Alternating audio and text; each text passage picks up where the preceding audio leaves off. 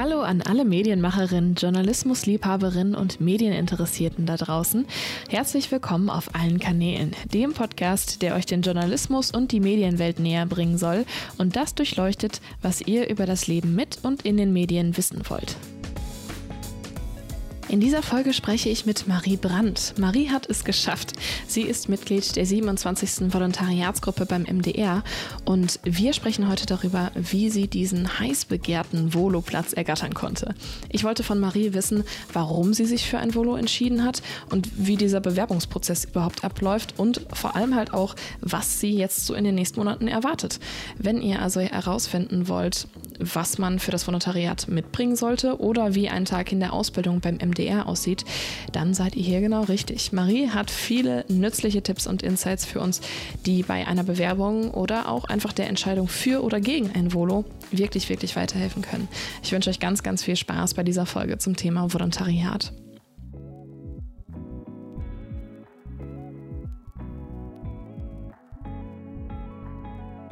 Einen wunderschönen Abend, Marie. Herzlich willkommen auf allen Kanälen. Ich freue mich, dass ich auf allen Kanälen bin. Ähm, ja, trotz unseres natürlich kleinen Intros vorweg, äh, finde ich, wir sind den Zuhörerinnen vielleicht noch ein, ein, bisschen Kontext schuldig, so wer du bist, was du so machst und wie wir überhaupt dann zu diesem Punkt gekommen sind, dass wir jetzt hier zusammen über dein Volo beim MDR sprechen können. Da führt ja immer ein Weg hin. Deswegen würde ich einfach mal sagen, ich übergebe dir das Wort. Vielleicht kannst du dich einfach mal kurz ein bisschen vorstellen und uns sagen, wie du das erste Mal zum Journalismus gefunden hast. Das sind gleich so ganz viele ganz große Fragen. ähm, Finde ich aber sehr, sehr schön. Also ich freue mich erstmal sehr, dass du mich eingeladen hast. Ähm, ich habe ja von dir so eine kecke Instagram-Nachricht bekommen, dass ich doch über mein Volo sprechen kann. Und das mache ich sehr, sehr gerne.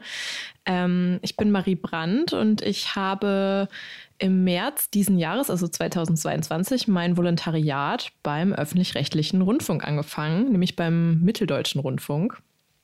Und ähm, ja, bin, äh, wenn du mich vor einem Jahr gefragt hättest, ähm, dann hätte ich dir nicht gesagt, dass ich jetzt in Leipzig wohne und ähm, irgendwie tagtäglich beim MDR reinspaziere. So, das äh, ist ganz absurd. Ähm, aber jetzt ist es so. Und tatsächlich, die Anfänge da haben wir uns ja schon kennengelernt ähm, beim Campusradio. Ich war ganz lange Jahre beim Campusradio in Münster bei Radio Q und habe da äh, ganz klein angefangen und dann irgendwann gedacht, das ist ein geiler Job, das will ich machen. Und dann war ich, habe ich mich beworben für ein Volo und dann hat es geklappt. Ja, mega cool. Also das waren jetzt auch schon auf die große Frage ganz, ganz viele ganz schnelle Schritte nach vorne, bevor wir zum Volo kommen. Vielleicht noch mal so ein bisschen, ja, Radio Q, Studierendenradio, ja, ähm, da kann man sich vielleicht hier und da ein bisschen was drunter vorstellen. Aber was waren denn so deine ersten Connections mit dem Journalismus? Also wie hast du angefangen? Was durftest du als erstes machen? Als allererstes durfte ich äh, erstmal kennenlernen, was Radio machen überhaupt bedeutet. Also ich habe mich einfach so ins Blaue rein beim Campusradio mal beworben, ähm, weil ich irgendwie dachte, cool Texte schreiben und so finde ich irgendwie spannend. Und ich fand auch immer Audio ganz cool, weil du damit irgendwie, also du kannst so viel machen, du hast so viele Möglichkeiten, äh, irgendwie Geschichten zu erzählen, nur mit, nur mit Stimmen und nur mit Tönen und so, ist schon cool. Ähm, und dann habe ich tatsächlich ähm, direkt, und so ist Campusradio auch einfach, man wird direkt ins kalte Wasser reingeschmissen. So. Ähm, du hast keine Ahnung von gar nichts und kriegst so ein, so ein Basic Grundlagen-Workshop. Was ist eigentlich Journalismus? So ganz grob. Was machen wir da eigentlich? Ähm, und dann bin ich auf ein Literaturfest in Münster gefahren und habe da meinen ersten Interviewpartner interviewt, einen älteren Herren, der ähm, das Literaturfest in Münster organisiert hat ähm, und sehr lit und sehr woke war. Er war ein sehr cooler Dude ähm, mit seinen 80 Jahren und auf jeden Fall gut für einen ersten Gesprächspartner, wenn die Personen lit und woke sind. ja, total der, der, war, der war wirklich echt, das war ein cooler, mit konnte man irgendwie cool schnacken. Und ja. ich hatte da voll viel Spaß. Also ich habe mit dem geredet und wie, warum er das organisiert und irgendwie so seine Motivation und was er verändern will. Und das fand ich irgendwie so toll, dass ich da so viel über diesen Menschen erfahren habe. Und dann bin ich halt mit meinen Tönen wieder ins Radio gestapft und ähm, habe die geschnitten und habe dann ein KollegInnen-Gespräch geschrieben äh, mein allererstes, was ich tatsächlich vor einer Weile nochmal irgendwann angehört habe. Oh, wow. Oh, ähm, oh, das würde ich mich gar nicht trauen, den ersten Beitrag. Es ist auch, es ist auch, ich rede so schnell, weil ich wahrscheinlich so schnell, ich war ja das erste Mal dann noch live on air. Ja. Und ich wollte scheinbar, dass es auch ganz schnell wieder vorbei ist. Also ich war wirklich da ganz, äh, ganz, ganz fix unterwegs und dann, aber es hat mir mega Spaß gemacht, das weiß ich noch. Und dann wollte ich unbedingt weiter und mehr und alles.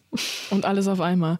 Ja, das ist ja auch so eine, so eine Besonderheit, würde ich, würde ich dir absolut recht geben beim Studierendenradio, beim Campusradio, äh, vielleicht auch bei Radio Q, dass man einfach ganz, ganz schnell ganz viel Verantwortung auch bekommt und ähm, auch einfach selber für das Produkt dann letztendlich zuständig ist, was dann auch on air läuft und auch diese on air Erfahrung, ne, dieses, dieses Live ist ja auch ganz schnell, kurz sehr überfordernd, aber was für eine tolle Spielwiese eigentlich auch, ne? dass man so die Absolut. Möglichkeit hat, ähm, mit dem wenigen Wissen, was man eigentlich hat, einfach mal live zu gehen. Das ist ja auch eine, eine tolle Erfahrung. Ja, und dann kannst du irgendwie auch deiner Mama, deinem Papa, deiner Schwester, deiner Oma sagen, hey, man kann mich jetzt gleich über diesen, äh, über, über die Radiowelle oder sogar über online hören. Ja. Ähm, das fand ich dann auch irgendwie total cool und ich habe ganz schnell gemerkt, dass, äh, dass mir das unfassbar Spaß macht und ähm, kann auch ganz easy sagen, ohne Radio Q und das Campusradio wäre ich heute nicht in dem Berufsfeld, was ich jetzt mache. Ja. Das ist schon krass. Mm, total. Das hat die Leidenschaft so richtig richtig geschürt. Total. Ja, ich kann natürlich auch aus äh, persönlicher Erfahrung sagen, also erstmal um das zeitlich ein bisschen äh, einzusortieren, 2017 hast du angefangen, ne? früher, Frühjahr 2017 bei Radio Q. Ich habe im Oktober 2017 angefangen, deswegen sind wir tatsächlich recht close aneinander gewesen und deswegen haben wir auch so ein paar persönliche Erfahrungen bei Radio Q zusammen gemacht. Und ich kann da auf jeden Fall aus Erfahrung sprechen, dass du schon immer auch sehr, sehr viel Zeit und sehr viel Energie und Leidenschaft in Q reingesteckt hast. Ich habe da gelebt. Äh, du hast da gelebt, ja. Ich wollte es jetzt nicht so extrem sagen, aber das geht ja vielen so bei Radio Q. Also, ne, muss man mhm. ja auch mal sagen, das ist einfach auch teilweise wird das zu einer kleinen Familie, würde ich schon so sagen. Und natürlich hast du nebenbei eigentlich auch noch studiert. Dementsprechend. Jetzt mal so ein bisschen die Frage, ne? Also Anglistik und Soziologie. Äh, hat das vielleicht ein bisschen gelitten da nebenbei oder würdest du sagen, eigentlich kannst du nur profitieren, wenn du sowas machst? Naja, also ich sag mal so, wenn du statt zu lernen ähm, lieber im Campusradio bist, weil du eine Moderation da machen kannst für eine dreistündige Morgensendung, die du vorbereiten ja. musst, dann bleibt da schon was auf der Strecke. Ähm, es hat sich für mich aber, also ich habe mein Studium trotzdem beendet und es ist auch okay. Also ich habe jetzt nicht ähm, ich habe keinen Rekord in schlechtester Note äh, bekommen oder so, was ganz gut war. Ähm, nee, aber es war schon, ich hätte auf jeden Fall, wenn ich jetzt mehr Zeit fürs Lernen gehabt hätte, wäre das wahrscheinlich noch alles besser gewesen. Aber ich wusste halt ganz früh schon, ich, ich, ich sag mal, ich wusste schon 2000, ich wusste vielleicht schon 2017, als ich angefangen bin, dass das so geil ist, mhm. dass ich mhm. das beruflich machen will. Cool. Also hast du auch schon, schon da so gesagt, okay, der Weg geht jetzt eher so in den Journalismus, eher in die journalistische Richtung. Ich meine, du hättest natürlich auch mit den Fächern, die du gemacht hast, auch was anderes machen können, aber du hast dich dann schon recht schnell fokussiert, dass du im Radio ja. vielleicht sogar arbeiten möchtest. Total. Also ja. ich war äh, am Anfang auch wirklich nur Radio. Mhm. Ähm, mittlerweile würde ich sagen, das hat sich geändert ein bisschen. Nicht nur Radio, aber immer noch Radio. Mhm. Ähm, aber ja, tatsächlich. Also ich habe dadurch wirklich gemerkt, das ist so cool, das ist so vielfältig. Ich würde echt sagen, ich habe mir den besten Job der Welt ausgesucht, weil ich halt mit so vielen Leuten rede und so viele Eindrücke sammle und vor allem Leuten eine Stimme geben kann. Und das finde ich halt ja. halt so fantastisch daran. Ja, Total. Ihr könnt es nicht sehen, äh, ich grinse breit, weil ich kann es ich kann's so nachvollziehen. Das ist so schön. Aber man, man spürt auch immer so die Leidenschaft. Ähm, Gerade bei im, im Campusradio, das hat halt auch dann, führt dann auch dazu, dass man noch mehr Zeit da verbringt, weil einfach alle Bock dran haben, sozusagen. Alle, ja.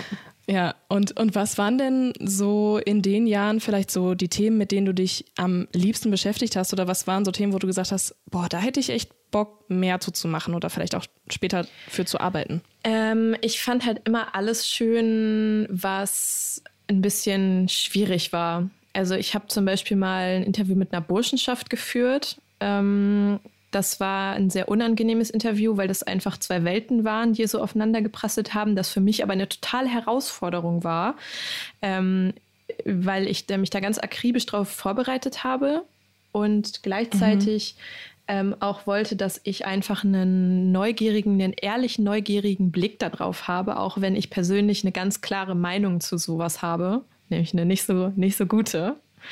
Ähm, ja. Trotzdem war mir das irgendwie wichtig, dass die HörerInnen da einen Mehrwert von haben und das einschätzen können, ja, was ja. machen Burschenschaften in Münster. So. Ähm, sonst finde ich, was ich sonst ganz toll finde, wo ich immer ein Herz für habe, sind so queer-feministische Themen. Also ähm, ich habe jetzt gerade äh, eine queere Bar angefragt, so zum Stichwort Solidarität, ähm, um ein bisschen irgendwie zu zeigen, wie, wie wichtig ist es, dass es solche Orte gibt, ähm, immer noch, obwohl man ja sagt, es ist 2022, ist es nicht alles schon so cool. Nee, ist es eben noch nicht. Also ich mag so, ich, ich mag, man kann es, glaube ich, zusammenfassen, ich mag alles, was menschelt. Okay. Das finde ja. ich schön. Also wenn ich irgendwie Menschen, äh, so Menschen eine Stimme geben kann, die vielleicht noch keiner, die, die man noch nicht so laut hört. Das finde ich immer toll. Mhm. Und ich finde es ja auch spannend, dass du schon so ein bisschen beschreibst, dass, dass die Themen, ähm, wo du dich vielleicht auch selbst auch teilweise mit zurücknehmen musst, ne? also wo, wo du eine starke Meinung zu hast, aber das ja in einer journalistischen oder aus einer journalistischen Perspektive eigentlich sich nicht übersetzen sollte in deinem Beitrag sozusagen, ähm, dass das die Themen sind, die dich auch sehr interessieren, weil das ist ja so eine, so eine Grundherausforderung, die JournalistInnen vielleicht teilweise auch haben, ähm, dass man ja einen möglichst sachlichen Beitrag gestalten sollte, ähm, auch wenn man selbst eine, eine sehr klare Meinung dazu hat. Fällt dir das ähm, manchmal schwer? Also jetzt nicht nur sozusagen in diesem äh, einen Beispiel, was du da hast, sondern hast du das häufiger mal, dass du, dass du Beiträge machen möchtest und dir aber dann denkst, okay, ich muss mich wirklich darauf konzentrieren, dass ich da jetzt keinerlei Meinung mit reinschreibe oder spreche dann? Ich glaube, dass ich das eigentlich nicht mehr habe. Ich glaube, das hatte ich am Anfang schon stärker, dass ich dachte, vielleicht sollte ich das Thema ähm, Periodenarmut nicht anfassen, weil ich habe da so eine klare Meinung zu. Ähm, ich glaube aber mittlerweile, dass ich, ich mache das bewusst, ich gucke mir alle Seiten an. Ähm, ich glaube mhm. eh, es ist schwierig, es gibt keine, es gibt keine völlige Neutralität. Schon alleine, wie ich meine InterviewpartnerInnen aussuche, ähm, welche Strömungen die haben, kann mich ja schon irgendwie in eine gewisse Richtung leiten. Ähm, aber ich versuche halt bewusst irgendwie ähm, da immer offen zu bleiben für, glaube ich. Also ich glaube, das Schlechteste ist, wenn man irgendwann sagt, ja, so bin ich, das mache ich so, wenn man da mhm. gar nicht mehr irgendwie versucht, aus sich rauszukommen und das, äh, ich bin ja noch jung. ich glaube, das bewahre ich mir noch bei, das möchte ich mir auch weiter beibehalten. Ja, ja. aber ist vielleicht auch teilweise einfach ein bisschen Übung, ne? Ja, klar. Also man muss, glaube ich, auch ähm, wissen, man, was, will, was will man denn eigentlich später mit einem Beitrag? Was will mhm. ich, was das bringt? Ich will ja nicht meine Meinung irgendwie. Ja, ja. Ist ja nicht die will, Aufgabe. Mhm. Genau, ich will einfach zeigen, wie ist es gerade. Mhm. So. Mhm. Und das schaffe ich halt nicht, indem ich jetzt nur meine Meinung abfeier. Ja, ja, voll. Ja, und dann nach Radio Q und den ganzen Erlebnissen, die du da hattest und nachdem du dann irgendwann dein Studium auch abschließen konntest, war für dich schon früh klar, dass du ein Volontariat machen möchtest oder hast du erstmal so ein bisschen hier und da geguckt und dann überlegt, ach ja, nee, das Volontariat, das, das will ich doch noch machen. Also wie war da der Weg? Hm. Also im Volontariat, das Wort fiel schon ganz am Anfang, als ich im Campusradio war. Das geisterte da immer so rum und dann ähm, haben wir mal alle so erzählt, ja, ich will mal später ein Volo machen. Und erstmal wusste ich überhaupt nicht, was das war. Mhm. Ich war, ich war nur so, okay, cool, ich finde den Job irgendwie nice, was, was kann ich da machen? So. Ähm, und dann habe ich mich da mal so ein bisschen mit ein paar Leuten unterhalten, die dann wirklich so gesagt haben, okay, das ist so eine, eine Art Ausbildung und ähm, du lernst wirklich einen Sender von, einer, von Anfang bis Ende richtig krass kennen. Und das ist ungefähr die beste Möglichkeit, um einen sicheren Einstieg in den Journalismus irgendwie zu haben. So. Ähm, ich habe aber, bevor ich überhaupt ans Volo gedacht habe, noch ganz viel Praktika äh, gemacht. Also mhm. bei verschiedenen, ich habe mir verschiedene Häuser mal angeguckt irgendwie und geguckt, wo fühle ich mich vielleicht wohl, was finde ich irgendwie spannend. Ähm, und dann dachte ich ganz lange, so Volo ist ja schon auch so ein sehr klassischer, konservativer Weg. Muss man einfach auch sagen. Ne? Also es gibt Leute, die machen einen YouTube-Kanal auf, werden von Funk aufgekauft und dann sind, die, sind das krasse Leute so. Ein Traum. Äh, ein Traum, aber nicht, äh, da habe ich mich nie so, also das, das war für mich völlig weit weg, äh, ja. also sehr weit weg. Ähm, dann habe ich natürlich auch überlegt, brauche ich überhaupt ein Volo? Weil man kann natürlich auch so als ich habe ja vorher als Journalistin gearbeitet. Ich habe während meines Bachelors schon als Journalistin gearbeitet ähm, und auch danach ein halbes Jahr die Zeit zwischen äh, Studienabschluss und Volo habe ich auch ganz normal gearbeitet und habe auch ähm, so viel Geld verdient, dass ich davon leben konnte.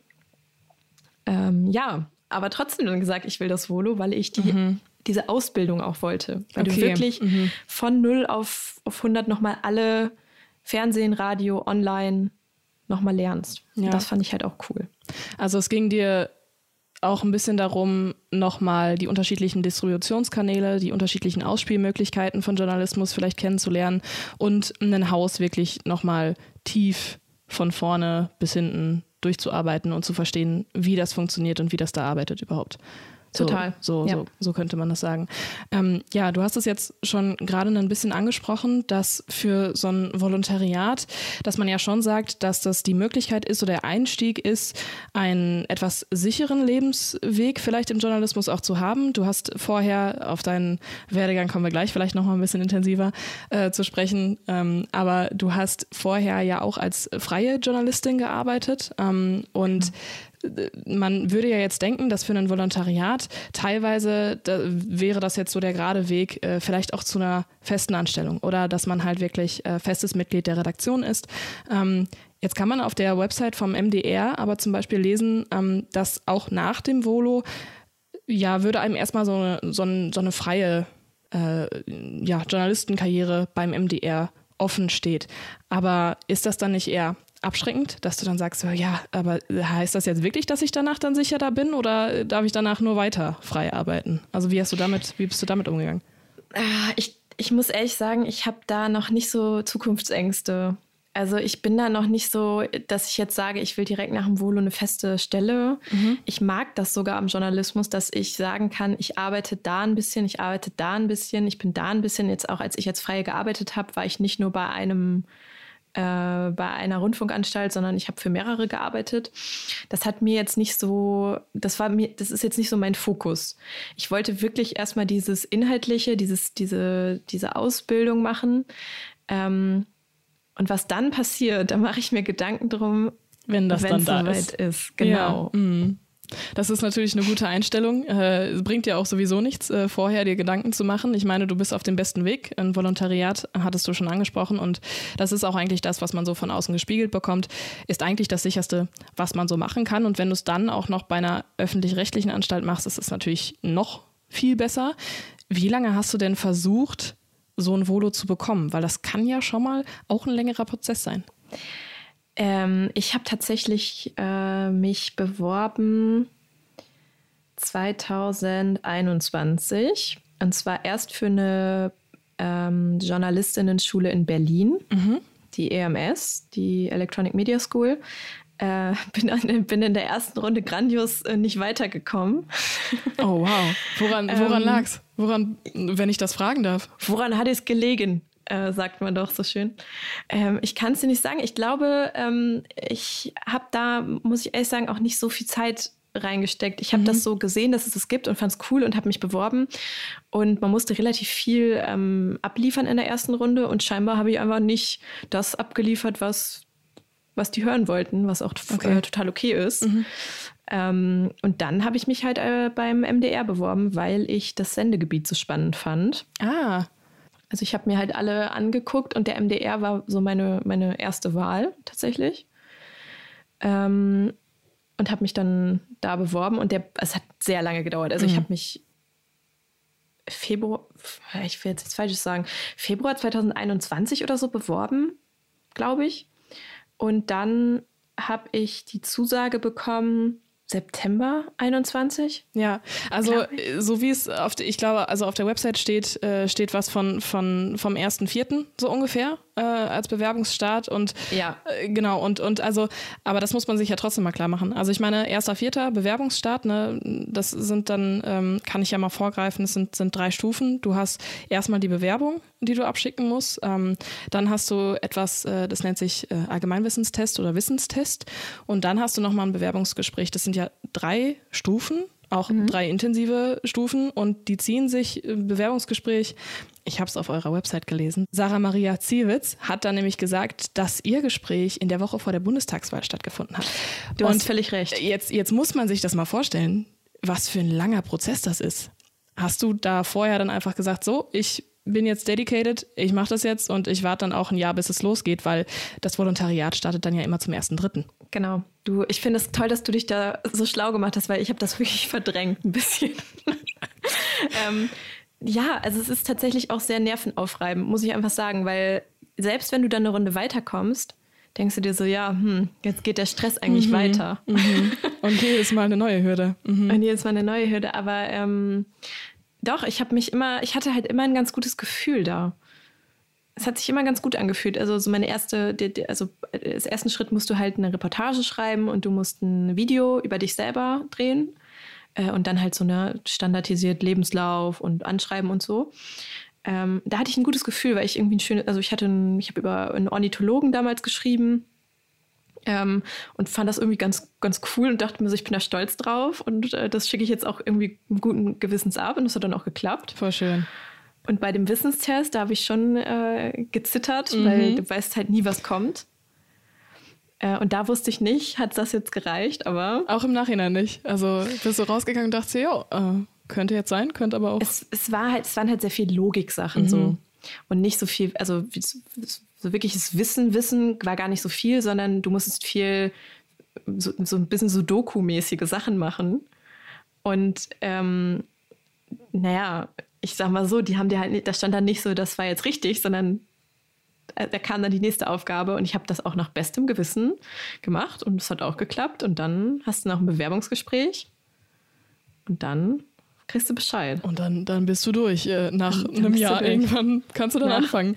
Sehr langer Zeit, ja. Ja, ja. Ähm, und wenn man jetzt nochmal diese drei Schritte so ein bisschen durchgeht, was, also vielleicht hat es jetzt schon so ein bisschen angeklungen, was war denn so die Etappe, die dir so am meisten Bauchschmerzen gemacht hat. Also ich hätte ja, ja Angst vor dem Allgemeinwissenstest. Ich auch. Ja. Das ist halt einfach, weil du kannst dich ganz schwer darauf vorbereiten, hm. weil das ist einfach wirklich viel Intuitives. Ähm, viel, wie gesagt, so Logik, Leseaufgaben, was auch super ist, weil das brauchst du ja auch als Journalistin. Ähm, aber ich sag mal so, du kannst natürlich auch mal einen schlechten Tag haben. Ne? Also ja. ähm, bei uns war das halt komplett digital. Normalerweise fährt man dann zum MDR und macht diesen Test auch so ein Assessment Center mäßig. Okay, ja. Ähm, das war bei uns halt alles vom PC. Und ich saß noch, ich saß halt so in meinem, in meiner Wohnung in Münster und wirklich so sehr angespannt. Und drei Mate-Intus mindestens drei und, und saß da so mm, und habe ja, danach einen ganz, ja. ganz langen Spaziergang auch gemacht. Das weiß ich noch, weil ich dann so aufgewühlt war einfach. Hm.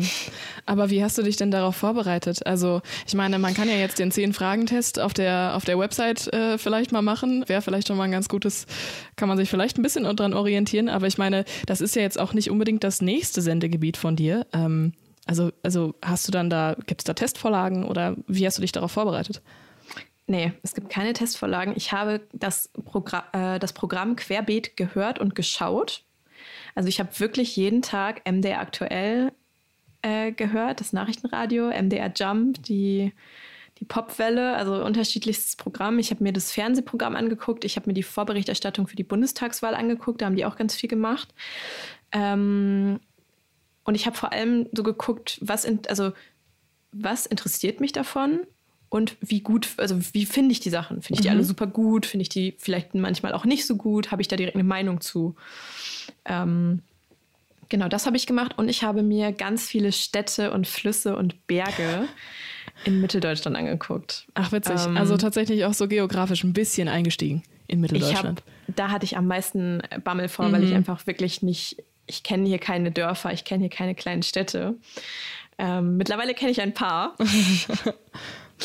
Aber ich sag mal so, das war schon für mich am schwierigsten reinzudenken. Mm. So, aber es, ne, das muss, wollte ich dann halt auch machen, weil mich das Sendegebiet so interessiert hat. Ja.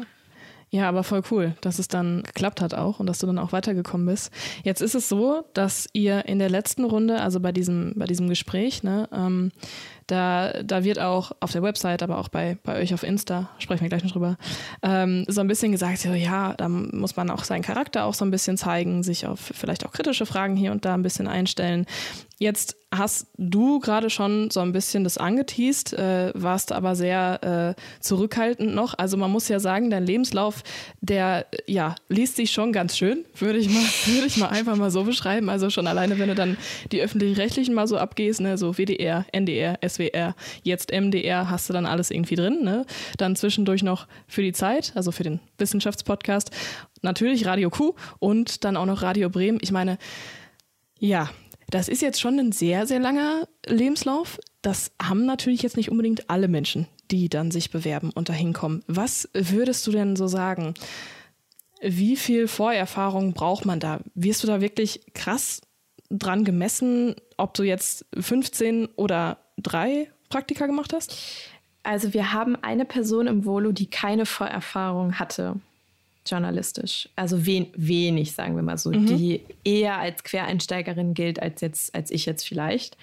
Ähm, aber ich, ich kann das nicht so einschätzen. Mir wurde teilweise wurde, wurde mir gesagt, das ist nicht vom MDR, aber teilweise irgendwie, wenn du zu viele Praktika machst, dann äh, weiß, zeigst du ja, du weißt gar nicht, wo du hin willst. So. Mhm. Wenn du zu wenig hast, dann zeigt das aber auch, dass du zu wenig Erfahrung hast. Also was ich glaube, ich wichtiger finde als Praktika, waren freie Mitarbeiten für mich. Dass ich wirklich mhm. eine Zeit lang irgendwo ein bisschen mitgearbeitet habe ähm, und dass ich da schon ein kleines buntes Potpourri irgendwie an, an Arbeitsproben auch, auch hatte. Das hat mir geholfen auf mhm. jeden Fall. Und auch um mich einzuschätzen. Ja. Also was kann ich gut, was kann ich vielleicht noch nicht so gut und was will ich beim Volo lernen, aber was kann ich dem MDR auch beibringen. Also die wollen natürlich auch nicht nur mir ähm, ganz viel geben, sondern ich möchte dem MDR natürlich auch was zurückgeben. Mhm. Perspektive, ähm, Wissen über bestimmte, weiß ich nicht, crossmediale Dinge oder so. Ähm, ja. Genau. Du meintest ja auch gerade schon, ähm, dass auch sich eine Meinung zu bilden, was für äh, Formate du vielleicht gar nicht so rund findest oder äh, wo du vielleicht auch noch Verbesserungsbedarf hast, dass das vielleicht auch wichtig sein könnte. Also kommt sowas dann auch mal vor, dass, dass du dann auch wirklich gefragt wirst, ja, was, was würdest du denn hier ändern zum Beispiel? Ja, auf jeden Fall. Also ähm, das finde ich auch ganz wichtig, dass wir das gefragt werden, ähm, weil wenn alles, also es ist ja nie, es ist ja immer ähm, eine Chance, sich zu verändern, Dinge zu verändern. Ähm, ich glaube, die ganze Medienwelt ist ja auch irgendwo im Umbruch, um, um sich viel digitaler auszurichten, viel mehr mit Trends irgendwie zu gehen, ähm, neue, neue Medien wie TikTok oder so auch mal auszuprobieren. Und ich glaube, das ist total wichtig, sich da auch mal die Meinung irgendwie von, wir sind jetzt alle im Volo, der älteste bei uns ist 31, die jüngste ist 23. Ähm, da gibt es halt viele Meinungen und Perspektiven auf auch gerade sowas. Ja, und ja. Da, ich glaube, da kann man nur von profitieren eigentlich, wenn man sich da austauscht. Ja, super spannend.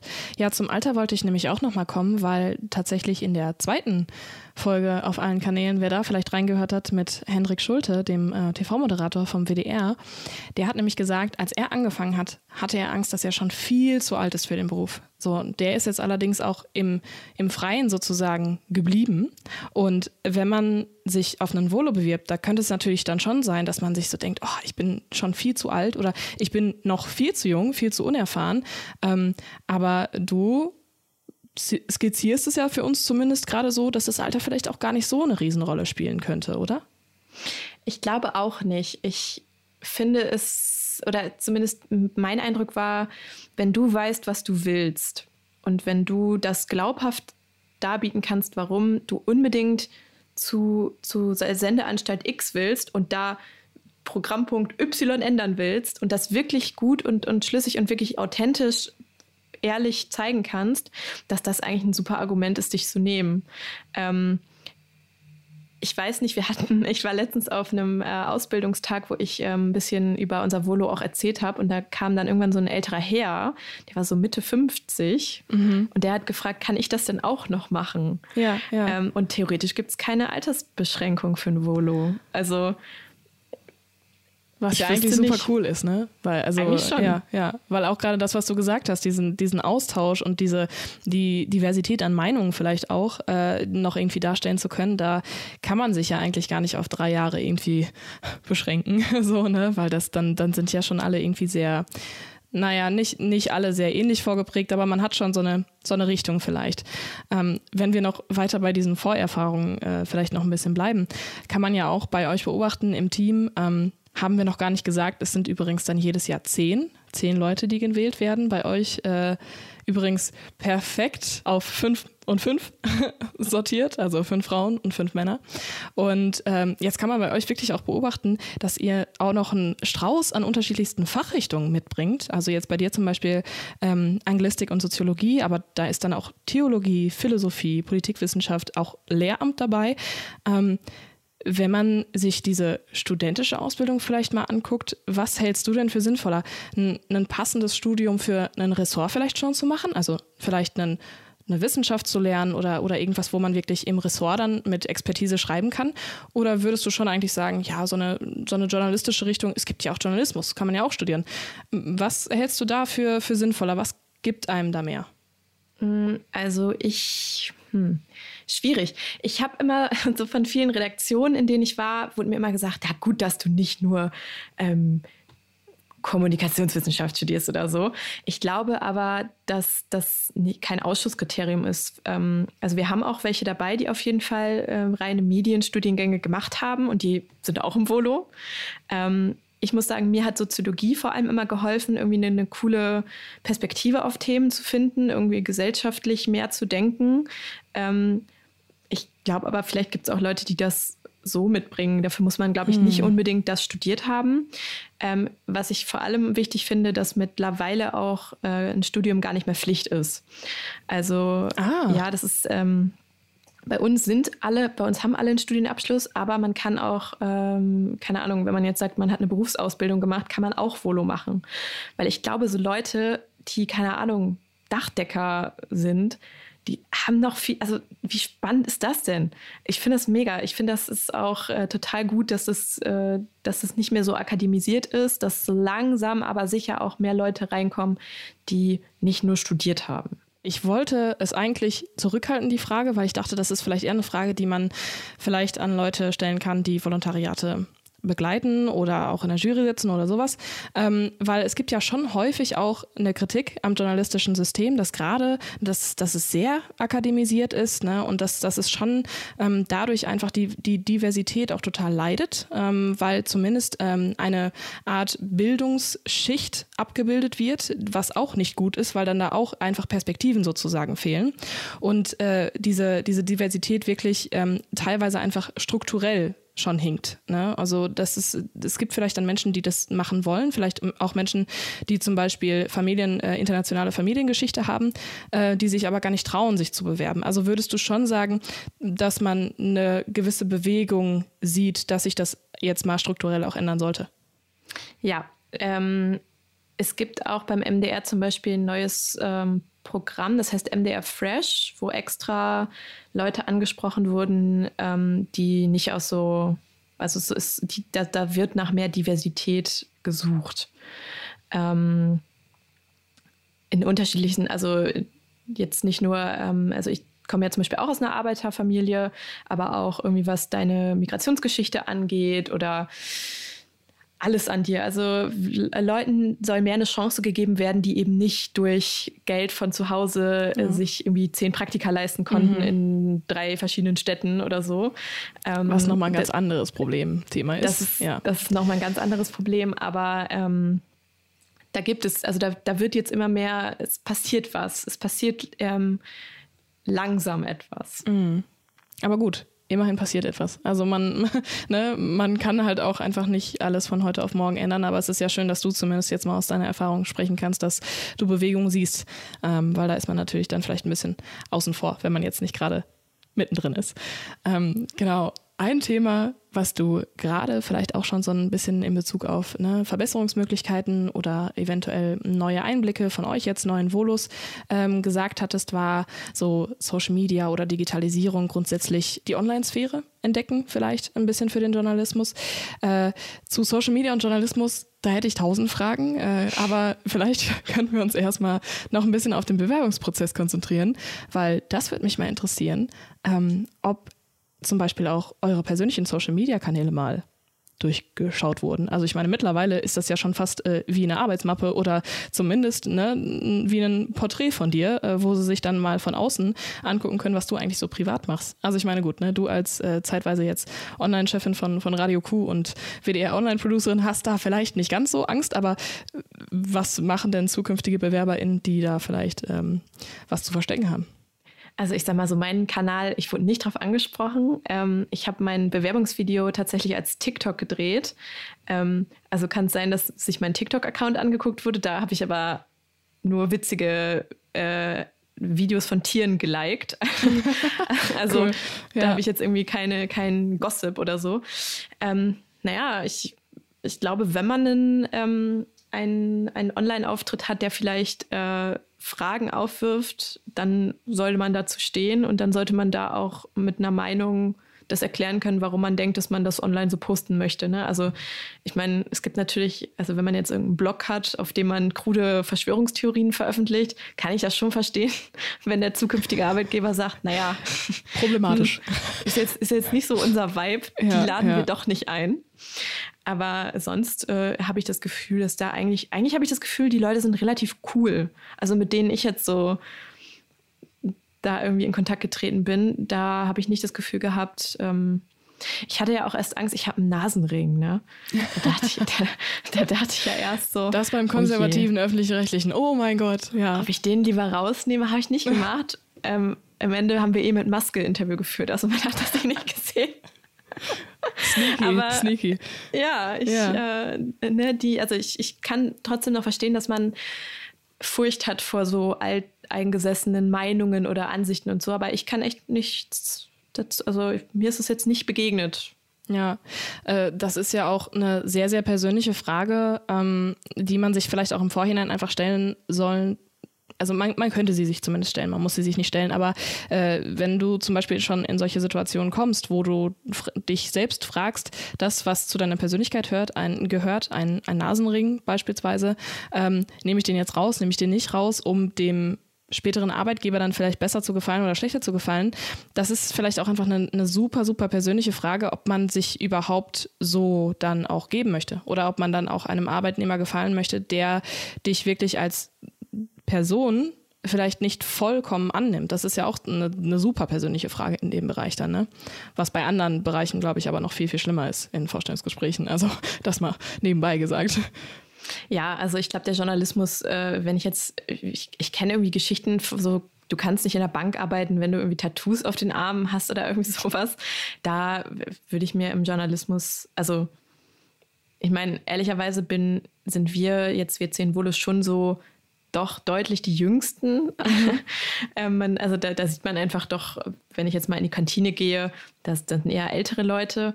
Ähm, aber manchmal sehe ich auch Leute mit verrückten Frisuren und dann denke ich mir so, Ach, schön. das ist doch schön, dass, ja. das, dass, das, dass man das so trägt. Ja. Ja, das ist doch, das ist doch wirklich schön, dass man äh, auch so ein bisschen, auch da, Diversität und buntes Leben ein bisschen spürt auch. Ich meine, natürlich weiß ich nicht, ähm, es gibt ja auch People of Color, die irgendwie sagen, yo, ich werde wegen meiner Haare strukturell benachteiligt und so, da kann ich natürlich absolut nicht mitreden. Ähm, das ist auch immer noch super problematisch und ähm, total schwierig. Aber ich als weiße Frau, die ein Septum-Piercing hat, kann sagen, ich wurde mit offenen Armen. Ja. Na, aber natürlich gibt es da weitaus äh, tiefer gehende Probleme dann noch. Ja, und das kann man natürlich auch nicht alles immer so direkt überblicken. Ähm, genau, aber ihr MDR-Volus habt ja jetzt auch tatsächlich einen eigenen Instagram-Kanal, ähm, seid also auch selber vertreten auf den sozialen Medien sozusagen. Da habt ihr so ein bisschen, na, gibt ihr vielleicht hier und da mal ein paar Tipps, habt auch Einblicke. Ich konnte dich jetzt letztens als Wetterfee beobachten zum Beispiel.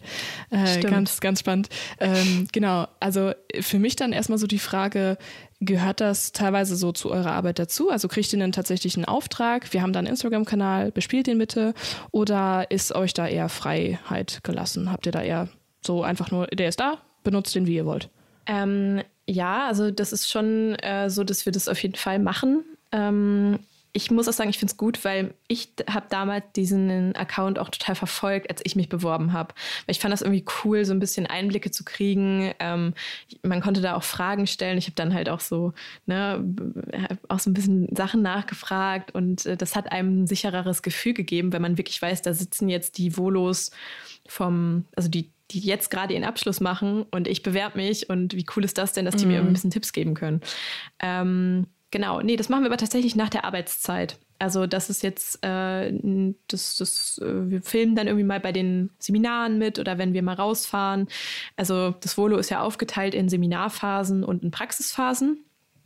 Gerade sind wir auch in der Seminarphase, haben wir Grundlagen zum Fernsehen und da haben wir zum Beispiel mal gefilmt, ähm, wie wir so eine Kamera zusammenbauen. Also wir haben, haben so ein ähm, Mobile Reporting ähm, Workshop gehabt und dann haben wir so einen Rucksack bekommen und dann haben wir das alles mal aufgebaut und dann haben wir unsere, ähm, unsere, wir hatten so Puschel an den Mikrofonen, die haben wir so gekämmt. und das hat man dann zum Beispiel auch auf Insta. Also halt so Kleinigkeiten irgendwie, dass ja, man sieht, okay, ja. was machen wir und wir haben dabei aber auch schon Spaß. Was ja auch super schön ist, weil die, die dann vielleicht mal anfangen, dann auch so ein bisschen die Dinge sehen, die vielleicht nicht unbedingt äh, auf so einer Website beschrieben stehen. Ne? Ähm, da genau. steht natürlich nicht, äh, die Leute haben Spaß, weil sie alle einen persönlichen Puschel geschenkt bekommen oder weil sie den Puschel kämmen dürfen oder wie auch immer, was natürlich auch logisch ist. Aber deswegen, das hat so dieses persönliche Nahbare. Also ähm, mhm. kann ich auch nur empfehlen, macht, macht Spaß, euch dazu zu gucken. das ist schön. Den MDR-Volos. Genau, und ihr habt jetzt auch einen äh, Hashtag und der heißt Machvolo. Und ihr habt auch ein kurzes Video zugedreht und das hat mich, hat mich sehr angesprochen. Erklär doch mal so ein bisschen, wie kamt ihr auf dieses Hashtag und was soll das bedeuten? Was soll uns das bringen? Machvolo. Ähm, das ist jetzt ganz witzig, dass du das fragst, weil wir damals in zwei Gruppen eingeteilt waren und ich war nicht in der Social Media Gruppe, die sich diesen tollen Hashtag ausgedacht hat. Schade. okay. Ähm, ich glaube aber, die Intention war einfach, äh, oder unsere allgemeine Intention war, den Leuten mehr Mut zu machen, einfach sich mal zu bewerben.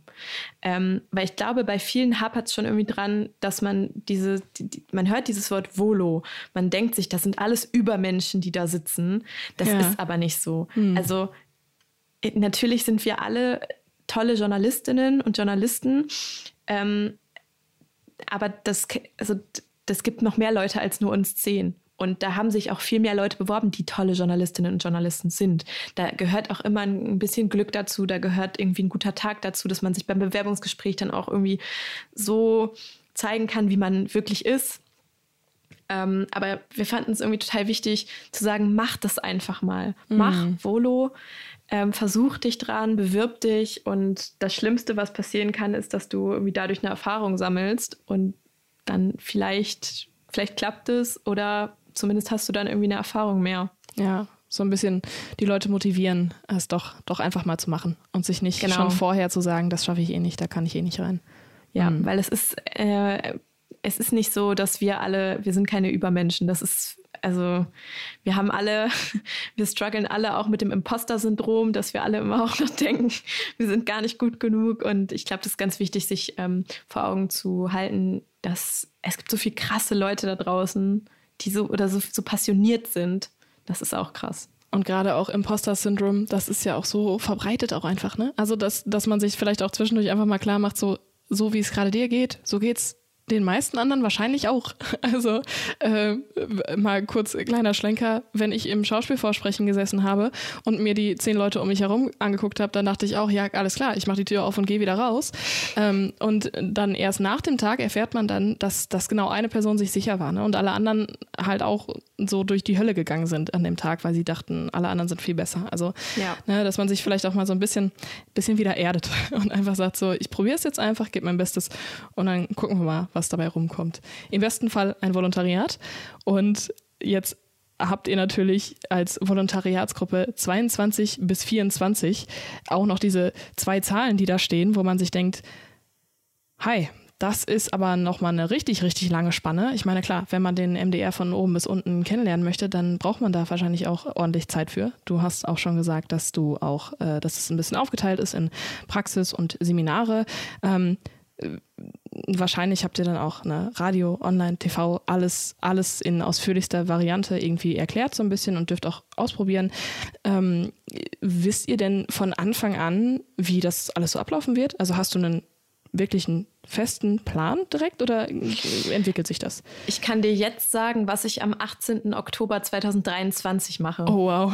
Also ich habe, wir haben total den, äh, natürlich immer mal wieder so Kleinigkeiten, die sich da irgendwie ändern, mhm. äh, aber im Großen und Ganzen sind diese zwei Jahre durchgetaktet.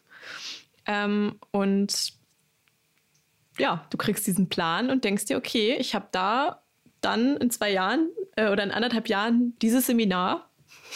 Klingt doch gut. Cool. und habt ihr das auch an unterschiedlichen Orten? Also wahrscheinlich äh, dürft ihr auch ein bisschen reisen, oder? Ja, also äh, die Seminare sind eigentlich alle im MDR in Leipzig, da ist ja die Hauptzentrale. Ähm, Jetzt haben wir Corona-bedingt äh, am Anfang äh, waren wir auch mal so in anderen Räumlichkeiten ähm, in Leipzig, einfach damit wir alle zusammen, wir zehn zusammen plus Dozierende, äh, uns treffen konnten.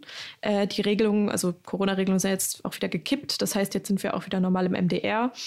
Ähm, es gibt aber auch so kleinere Klassenfahrten quasi. Man kann sich jetzt wirklich wie so eine kleine Klasse auch vorstellen. Das ist ganz süß, ähm, auch so untereinander. Ähm, und wir, weiß, wir machen mal einen Ausflug nach Erfurt, gucken uns da äh, was an. Ähm, es ist eine größere Klassenfahrt irgendwie noch geplant. Wir sind, äh, wir arbeiten auch an Live-Veranstaltungen manchmal mit. Da dürfen wir ah, dann auch. Cool. Äh, da, da, ich weiß nicht, ob ich das verraten darf, aber da sind wir auch auf jeden das Fall. Das ist so eine Frage. sind wir auch live an einer Veranstaltung äh, beteiligt, die im Fernsehen ausgestrahlt wird, halt als Redakt also mit redaktioneller Rolle. Ähm, das ist total cool. Und natürlich, wenn wir in den Stationen sind. Ne? Also wir haben immer ja, so sechs, sechs sieben Wochen ähm, Seminar und dann sieben, acht Wochen Praxis. Ich war jetzt zum Beispiel in meiner ersten Station bei MDR aktuell im Hörfunk, habe da Hörfunk und Online-Arbeit gemacht und habe da auch für so ein YouTube-Format mitgeschrieben, ähm, was auch total cool irgendwie war. Und ja, dann als nächstes geht es für mich äh, tatsächlich nach Erfurt ins Fernsehen. Ja, voll cool. Also ist das unterschiedlich für euch? Also mhm. habt ihr alle gleichzeitig andere ja, genau. Also es gibt verschiedene Erfahrung. Möglichkeiten.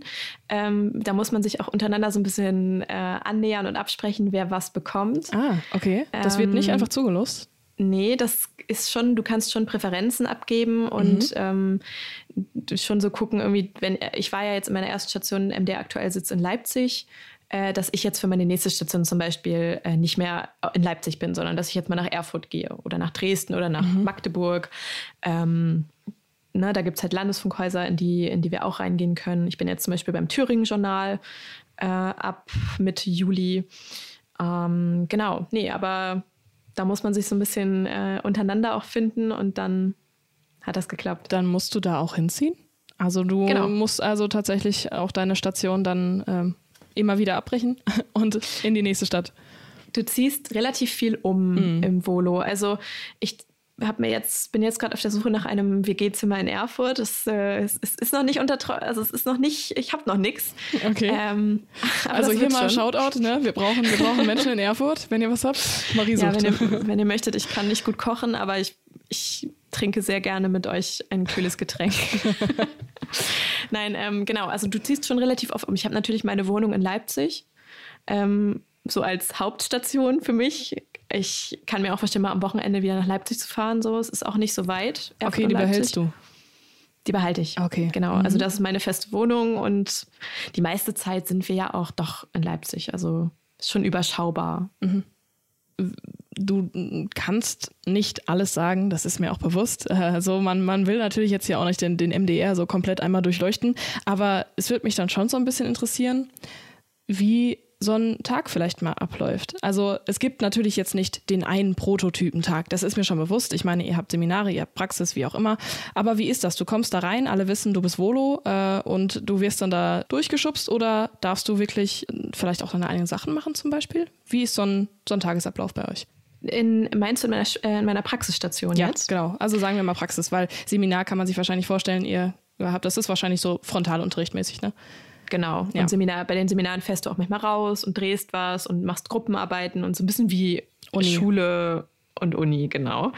Ähm, ja, nee, in den, in den Praxisstationen, also ähm, ich durfte komplett als Autorin normal mitarbeiten. Also als ich weiß nicht, man hat natürlich so einen gewissen Welpenschutz, dass äh, gesagt wird, oh, die Volontärin, ja, der geben wir noch mal mehr Feedback oder mhm. die nehmen wir nochmal mit. Also man hat auch immer so AnsprechpartnerInnen, ähm, auf die man zugehen kann was auch total hilfreich ist. Aber nee, man arbeitet schon komplett mit. Also ähm, man kann natürlich irgendwie sagen, hey, ich habe äh, schon, also ich, ich komme ja aus dem Hörfunk, das heißt, da habe ich jetzt nicht äh, die Welt neu für mich entdeckt, aber ich habe dann als Autorin einfach mitgeschrieben, ähm, was tagesaktuell eben so angefallen ist. Bin rausgefahren, habe Interviews geführt, habe Beiträge geschnitten, die dann am Abend fertig waren, die dann für die nächste Sendung am, am Morgen da waren. Ähm, und als ich zum Beispiel bei dem YouTube-Format mitgeschrieben habe, da habe ich auch ganz normal Themenvorschläge gemacht äh, und dann getextet. Mhm. Also wie eine normale, eine Standard-Journalistin, die da mitarbeiten würde quasi. Also als Volo in dem Bereich dann schon wie eine vollwertige Journalistin sozusagen angenommen. Aber wenn du ja auch jetzt eine Begleitperson sozusagen zu sagen hast oder eine Betreuungsperson, wie du es gerade so ein bisschen beschrieben hast, ähm, ist denn dieses Feedback, also kannst du es erfragen? Oder ist es schon so, dass, dass deine Schritte schon so alle beobachtet werden und dann, ja, guck mal, vielleicht kannst du das hier und da noch ein bisschen verbessern? Also wie, äh, wie ist da der Austausch? Also fragst du drum oder wirst du schon beobachtet, so eher?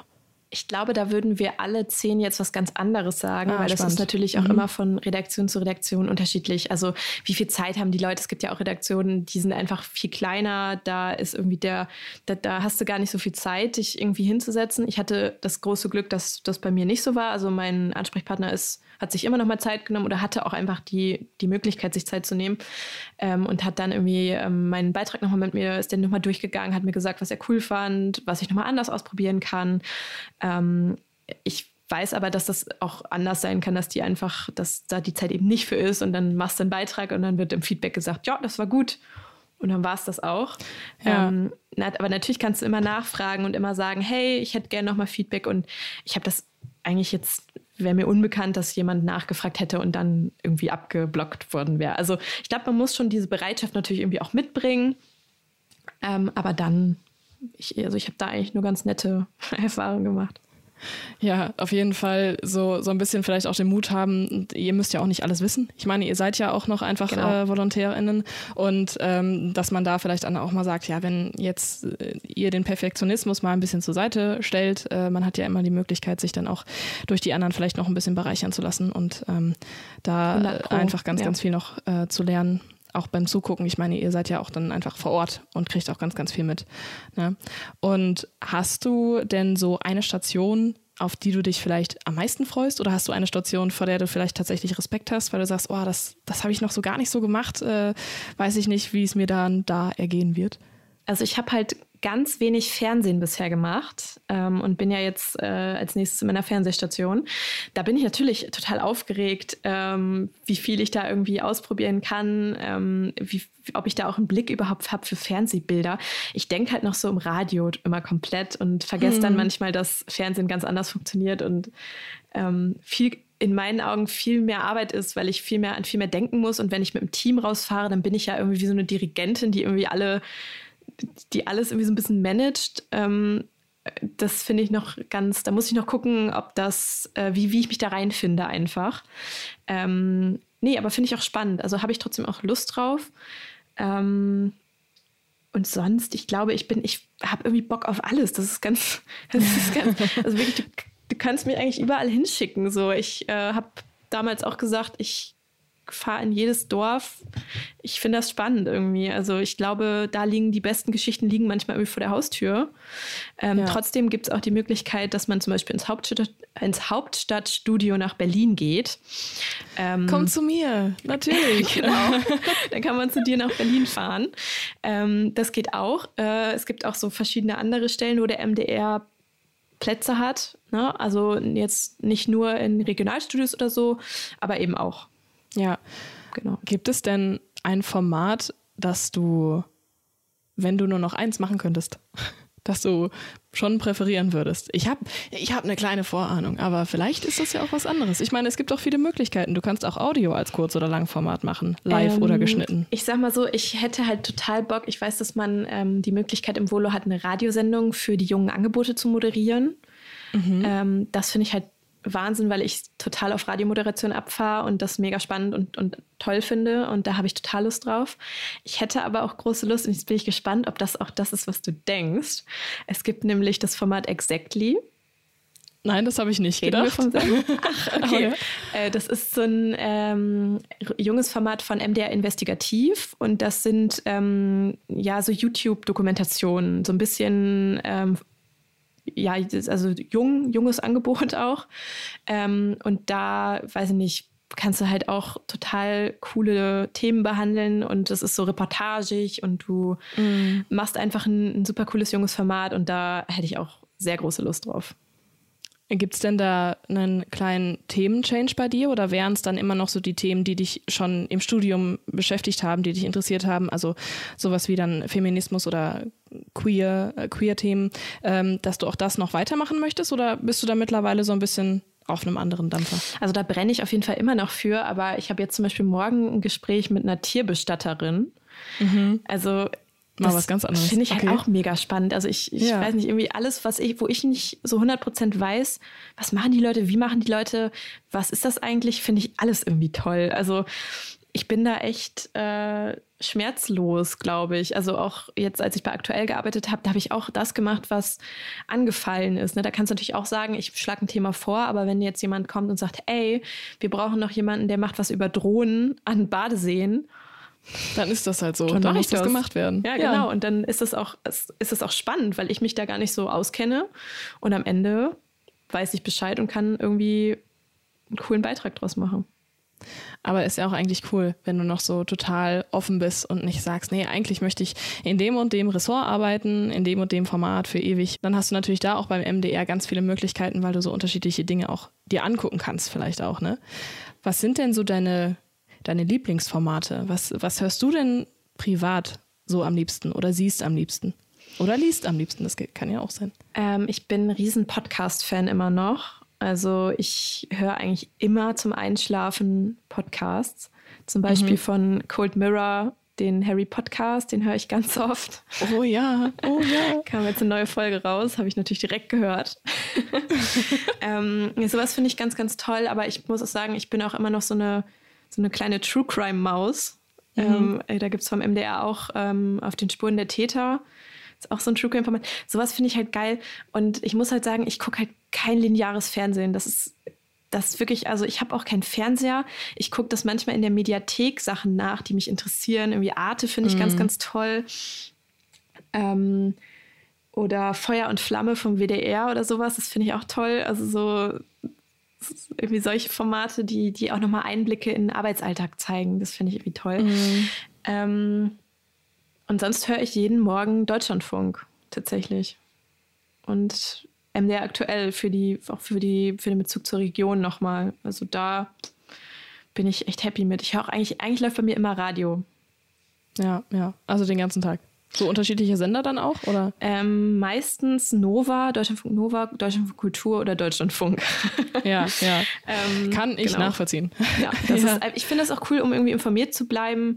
Ähm, man muss, glaube ich, ein bisschen aufpassen. Ich konsumiere echt schon viel Nachrichten. Auch ich lese mm. auch online viel. Ich mm. lese auch viel über Instagram, auf Ta Tagesschau auf Instagram oder so bin ich ständig. Ähm, man muss, also ich muss zum Beispiel bei mir irgendwie auch mal merken, okay, jetzt reicht es auch mal, weil es gibt auch viele schlechte Nachrichten auf der Welt, da muss man auch mal ein bisschen ja. ne, die Flut an Nachrichten auch mal ein bisschen ausblenden, vielleicht, wenn man Total. nicht den ganzen Tag das, das lesen will. Ja, das ist, das ist auch noch so eine Frage, ähm, die mich auch einfach von unterschiedlichen Perspektiven interessieren würde. Also zum Beispiel hatte Henrik auch schon gesagt, dass er da auch sehr, sehr klare äh, Grenzen für sich auch einfach selber gezogen hat, wo man dann die Dinge noch äh, in den privaten Alltag auch irgendwie mit reinlässt, wenn man schon täglich äh, eine Nachrichten sowieso macht, vielleicht dann teilweise auch. Das ist ja auch so ein bisschen eine Frage für vielleicht auch angehende JournalistInnen, ähm, die dann das Gefühl haben, sie müssen auch ganz, ganz viel konsumieren, damit sie das alles verstehen und damit sie das dann auch selber irgendwie machen können. Ähm, gut, jetzt Deutschlandfunk, Information am Morgen zum Beispiel, da kriegt man ja auch schon, schon ganz, ganz viel mit, äh, aber das kann halt auch einfach mal echt auf die Seele gehen teilweise. Ähm, aber hältst du es denn trotzdem für, für sehr notwendig, sich sich intensivst damit auseinanderzusetzen? Oder glaubst du, wenn das persönlich einfach nichts für mich ist, dann kann ich mich da auch irgendwie von abspalten und ich kriege trotzdem vielleicht meine Ecke zum Beispiel beim MDR und kann da trotzdem arbeiten? Ähm, oder meinst du schon, nee, da braucht man schon einfach ein dickes Fell, damit muss man sich einfach auseinandersetzen? Also du musst kein Crack auf jedem Gebiet sein. Ähm, ich kenne auch Leute bei uns, die jetzt nicht, die, die jetzt nicht jeden Tag irgendwie in ihrer Nachrichten ab zehn Stunden rumhängen, was auch wahrscheinlich ganz gesund ist. Ähm, nee, ich glaube, äh, dass das, dass wenn du, wenn du vielleicht auch ein Herzensthema für dich schon hast und ähm, dich das interessiert, dann musst du nicht auch auf allen anderen Gebieten super viel Wissen mitbringen. Ich glaube, du musst Neugierde mitbringen. Wenn du jetzt auch, mhm. gerade wir, wenn wir in die Station gehen, dann kann es halt auch mal sein, dass du bei einer Station landest, wo du vielleicht vorher gar keine Ahnung von hattest, dass es das gibt oder dass, dass dich vielleicht nicht auf den ersten Blick jetzt äh, dein, dein Herzensthema bedient. Ich glaube, da musst du halt neugierig sein und, und ja. irgendwie zulassen, ähm, dass da vielleicht auch Themen sind, wo du erst dachtest, äh, äh, Politik, ich weiß ja nicht, und dann kriegt es sich aber vielleicht doch oder zumindest mhm. so sehr, dass du es schaffst, dich dafür zu interessieren. Ja. Wenn du schon davon sprichst, was man eventuell noch mitbringen sollte, zum Beispiel Neugierde. Ihr habt auch bei Instagram zum Beispiel auch gesagt, dass auch sowas wie eine Authentizität ganz, ganz wichtig ist, dass man seine Person auch mitbringt, ne? auch mit den Meinungen und den, und den Überzeugungen und dem Wissen, auch was man vielleicht einfach selber hat, äh, Spezialist auf einem Gebiet ist. Das ist natürlich, äh, ist natürlich super, weil dann kann man auch dafür rüber ganz, ganz viel äh, sprechen. Aber was wären denn sonst noch so Dinge, die du für, für sehr, sehr sinnvoll erachtest, was man so mitbringen könnte, gerade für zum Beispiel so ein Vorstellungsgespräch. Keine Ahnung, exotische Sprachenkenntnisse, Flickfuck vor der Kamera, weiß ich nicht. Alle Flüsse des Sendegebiets einmal in einer Minute runterrattern. Gibt es da irgendwas? Es reicht auch, wenn du witzig bist. Also wir haben auch Leute bei uns, die so, so am Thema Satire zum Beispiel total Interesse haben irgendwie. Mhm. Und also das kann auch schon ein Selling Point irgendwie sein. Ähm, ich glaube, wir haben zum Beispiel auch zwei, die sind extra fürs Volo aus dem Ausland wieder herge hergezogen. So. Also auch irgendwie da denke ich, wenn du irgendwie zeigst, du willst es unbedingt. Dieser Wille ist wirklich da zu sagen, oder wir haben auch eine, die hat ihr, äh, hat eigentlich, äh, war eigentlich Lehrerin. Mhm. Dann irgendwie gesagt, nee, ich will aber doch Journalistin werden. Das zeigt natürlich auch, dass du dafür super brennst und dass du jemand bist, auf den man da irgendwie bauen kann, mit dem man auch da Zukunft, äh, in Zukunft Schritte gehen kann. Ne? Also mh, mm, ich zum Beispiel spreche auch nur eine Sprache neben Deutsch. Äh, ich sage immer noch, dass ich ein bisschen Französisch kann, aber. Man, das ist sowas, was man so auf den Lebenslauf ein bisschen mit reinschreibt, aber ne. aber es hält sich in Grenzen und ich glaube, mhm. man hat dann andere Stärken und ähm, ja, ja. ich glaube, ich bin halt sehr, also relativ meinungsstark und sage dann auch, wenn mir was irgendwie nicht so, also ich stelle dann auch mal eine vielleicht unbequeme Frage im Bewerbungsgespräch und da muss man halt hoffen, dass die Leute das gut annehmen. Ähm, es gibt bestimmt auch ArbeitnehmerInnen, die das, äh, ArbeitgeberInnen, die das, äh, die das uncool finden. Aber das bin halt ich und wenn man mich will, dann kriegt man mich halt so, wie ich bin. Ja. Das ist aber super. Da bist du auf jeden Fall, glaube ich, auch sehr, sehr gefestigt, was, was dich auch einfach weit bringen kann, wenn du einfach weißt, wer du bist und was du willst. Ja, das ist total wichtig. Ich glaube auch, dass ähm, ich erinnere mich, als ich mein Bewerbungsgespräch hatte, ähm, saß ich in so einer kleinen Teeküche und habe gewartet, bis ich abgeholt worden bin. Und dann kam so ein Mädchen raus ähm, und ich habe, ich hatte meine Brille nicht auf. Also ich bin sehr kurzsichtig und ich habe sie gar nicht richtig erkannt. Ich habe nur gesagt, hey, na, wie war es denn? Und dann habe ich erst gesehen, dass sie total am Weinen war. Oh ähm, Gott. Ja, und dann hatte sie, sie meinte einfach, sie hatte einfach, es war einfach Blackout. So, das hat man ja manchmal. Und ähm, das fand ich auch so krass, weil wenn die da, wenn du da eingeladen bist, dann bist du krass. So, dann bist du toll, dann, dann, dann hast du was an dir. Und es ist manchmal so schade, dass man es an einem Tag dann nicht zeigen kann. Mhm. Und das ist aber auch gar keine Schwäche, finde ich, sondern das ist menschlich, dass wir, ja, ja. Da, da, ich hätte, also ne, man performt halt nicht jeden Tag irgendwie gleich. Und ich glaube auch dann so ein bisschen die Angst vor der Situation macht es dann halt auch vielleicht nur noch schlimmer. Ne? Also dass, ja. dass man dann noch schneller Blackouts bekommt, weil, weil man einfach sich selbst so einen Druck macht, irgendwo vielleicht. Du willst auch, ne? ja auch abliefern. Ja, du willst ja, es ja jetzt auch unbedingt, wenn du jetzt schon in diese letzte Runde gekommen bist, dann willst du das Volo ja auch haben. Es ist so zum Greifen nah. Mm. Das tut dann natürlich noch mehr, noch mehr weh, wenn es dann nicht funktioniert. Ja. Was glaubst du denn, was sonst noch so Herausforderungen sind, auf die man sich vielleicht einstellen sollte, wenn es jetzt hier junge JournalistInnen gibt, die gerade noch so am Anfang des Weges in den Job stehen? Ähm, was glaubst du denn, worauf man sich einstellen sollte oder worauf man sich gefasst machen sollte? Also auf eine sehr intensive Zeit. Ähm, weil man verbringt sehr viel Zeit mit den anderen Volos. Äh, man verbringt sehr viel Zeit in der, im Sender. Ähm, und wir hatten zum Beispiel am Anfang in der ersten Woche so ein Gruppentraining. Da hat man sich gegenseitig besser kennengelernt. Ich will mhm. Verhalten, nee, Verhalten nicht. Scheiße, sorry, davon fluchen. Ähm, das ja, war ein, ja, wir haben uns einfach Vertrauens, Vertrauensübungen miteinander ja, gemacht. Wir sind da ja. in, so einen, äh, in so einen, so einen Park gefahren und haben da ähm, so Übungen gemacht. Und ich dachte erst am Anfang so, ach, das brauchen wir doch nicht, das mhm. ist doch mhm. Quatsch. Das hat so viel gebracht, weil wir uns so intensiv kennengelernt haben. Und ich habe dann, habe da mit allen gequatscht und ähm, dann haben wir auch irgendwie eine Gruppen, also dann konnte man einen Gruppensprecher, eine Gruppensprecherin wählen. Und das war halt irgendwie total intensiv, weil du hast dann die anderen so krass kennengelernt. Und ähm, das war irgendwie total toll. Und tatsächlich will ich jetzt auch sagen, ich kenne diese Leute seit dem 1. März. Wir haben jetzt Mitte Juni. Das ist noch nicht so lange, aber ich fühle mich so, als würde ich die schon richtig lange kennen. Das ist total krass. Also. Mhm, mh es macht halt auch, es sind halt alles tolle Menschen. Es sind alles total passionierte Personen, die alle für Journalismus brennen. Und wir sind uns alle total unähnlich. Wir haben, also, ne, total, aber wir sind alle total reflektiert und total, wir wollen alle was verändern und unsere Perspektiven und unsere, unsere Meinungen in den Journalismus bringen. Und das ist halt total toll. Ja. Und ich lerne von jedem, jeden Tag ein bisschen was das äh, spornt euch dann auch wahrscheinlich einfach auch an, die, die beste Arbeit irgendwie zu liefern, wenn ihr auch wirklich was verändern wollt. Also einen Drive habt, ne? einen Grund, wofür ihr das machen wollt. Und ja. wenn du dir eine Sache vom Journalismus der Zukunft wünschen könntest, hättest du eine Idee, was wäre das? Ja, ich würde mir wünschen, dass direkt auf allen Plattformen mitgedacht wird.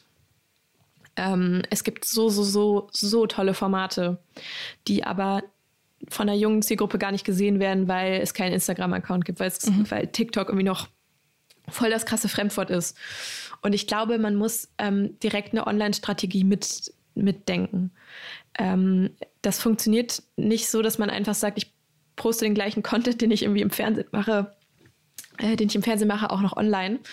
Aber ich glaube, es muss mehr, ähm, da, es muss mehr digital noch passieren und man muss auch älteren RedakteurInnen, glaube ich, irgendwie den Mut geben können mhm, mhm, durch Weiterbildung, durch, durch auch mehr Zusammenarbeit mit jüngeren KollegInnen, dass die sich auch trauen, online mitzudenken. Weil ich treffe oft noch so auf Menschen, die sagen, ja, nee, das habe ich irgendwie nicht so gelernt und das ist eure Sache, das müssen die Jungen jetzt machen. Mhm. Ich glaube, es ist total wichtig, dass da auch Ältere mitdenken. Das ist so ein bisschen, dass sie dann auch noch abgeholt werden und es nicht äh, eine, eine Alterssache ist, sondern das einmal komplett durch die Redaktion durchgeht. Ja. Ja, spannend. Also da wünsche ich auf jeden Fall dir und deinem äh, Volontariatsteam auch, dass ihr dann eure Ideen und eure Wünsche und eure Vorstellungen vielleicht auch ein bisschen unterbringen könnt. Und äh, ich bin dann ganz gespannt, wo man euch dann so mal sehen wird im MDR. Ich Aber auch. man kann euch jetzt auf jeden Fall schon ganz viel sehen, wie gesagt, bei, bei Instagram, bei den MDR-Volos. Und wer noch mehr wissen möchte, es gibt natürlich auch die Website und äh, wir können natürlich auch alles hier verlinken, ähm, Tipps und Tricks von Marie vielleicht auch noch irgendwie mit einfügen. Und ähm, dann hoffen wir auf jeden Fall, dass die Folge euch ganz, ganz viel gebracht hat. Mir hat es auf jeden Fall ganz, ganz viel Spaß gemacht, mit Mir dir zu auch. sprechen, Marie. Mir und ähm, ich habe auch ganz viel noch Neues gelernt und ähm, freue mich, dass wir mal so diesen Austausch hatten über dieses große Buzzword, das Volontariat. Das finde ich auch und ich kann echt nur alle ermutigen, bewerbt euch, macht das. Ähm, es ist Veränderung da und die, alle Medienhäuser brauchen euch sie brauchen euch, sie brauchen junge, coole Menschen. Ähm, und ich weiß, dass die Hürde manchmal echt verdammt hoch ist. Äh, aber man kann nur hoffen, dass es dass immer mehr verstanden wird, dass einfach auch äh, Menschen aus allen verschiedensten gesellschaftlichen Strukturen gebraucht werden, mhm. um wirklich guten Journalismus zu machen, um, um Perspektiven abzubilden, damit ja, das ein Journalismus auch für alle ist. Danke für dieses super, super schöne Schlusswort. Danke dir, Marie. Ich danke dir.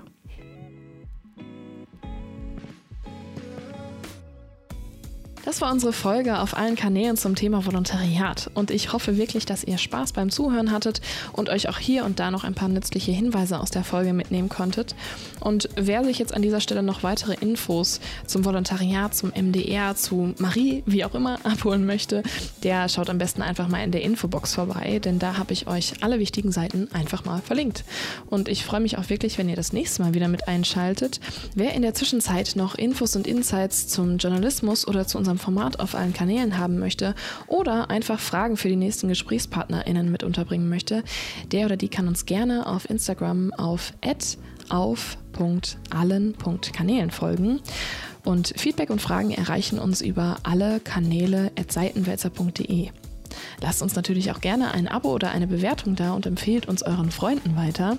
Und an dieser Stelle möchte ich auch noch mal ganz, ganz kurz auf die diversen anderen Projekte aus dem Hause Seitenwälzer hinweisen, denn ihr müsst euch in der Wartezeit auf gar keinen Fall langweilen. Ihr könnt einfach ein bisschen durch die Gegend schlendern und entweder bei Ecke Hansaring mit Michi und Moritz Geschichten über Geschichte lauschen oder falls ihr noch könnt und meiner Stimme noch nicht müde seid, könnt ihr auch noch einen Abstecher ins akademische Vierte machen.